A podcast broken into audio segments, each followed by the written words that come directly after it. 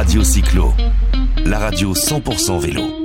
Deux raisons de suivre le Tour de Suisse cette semaine à 15 jours du départ du Tour de France. D'abord, on sera très attentif à la préparation du français Thibaut Pinot, qui sera au départ de la Grande Boucle, aux côtés finalement, et c'est la bonne nouvelle, de Romain Bardet. L'autre raison s'appelle Remco Evenpool, un jeune coureur belge de 22 ans présenté comme le futur Eddy Merckx, le petit cannibale.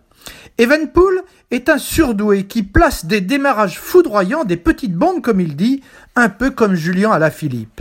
Remco Evenpool a gagné son premier monument le 24 avril dernier, Liège-Bastogne-Liège, la doyenne des classiques.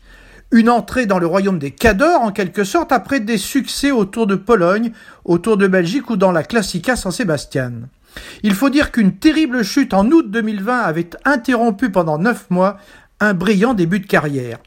Mais si Remco Evenpool est la nouvelle attraction du cyclisme professionnel, on aurait pu le retrouver aussi bien en équipe de Belgique de football, puisqu'il fut, figurez-vous, un infatigable milieu de terrain professionnel à 17 ans au FC Malines, après des passages et une formation à Eindhoven en Hollande et à Anderlecht.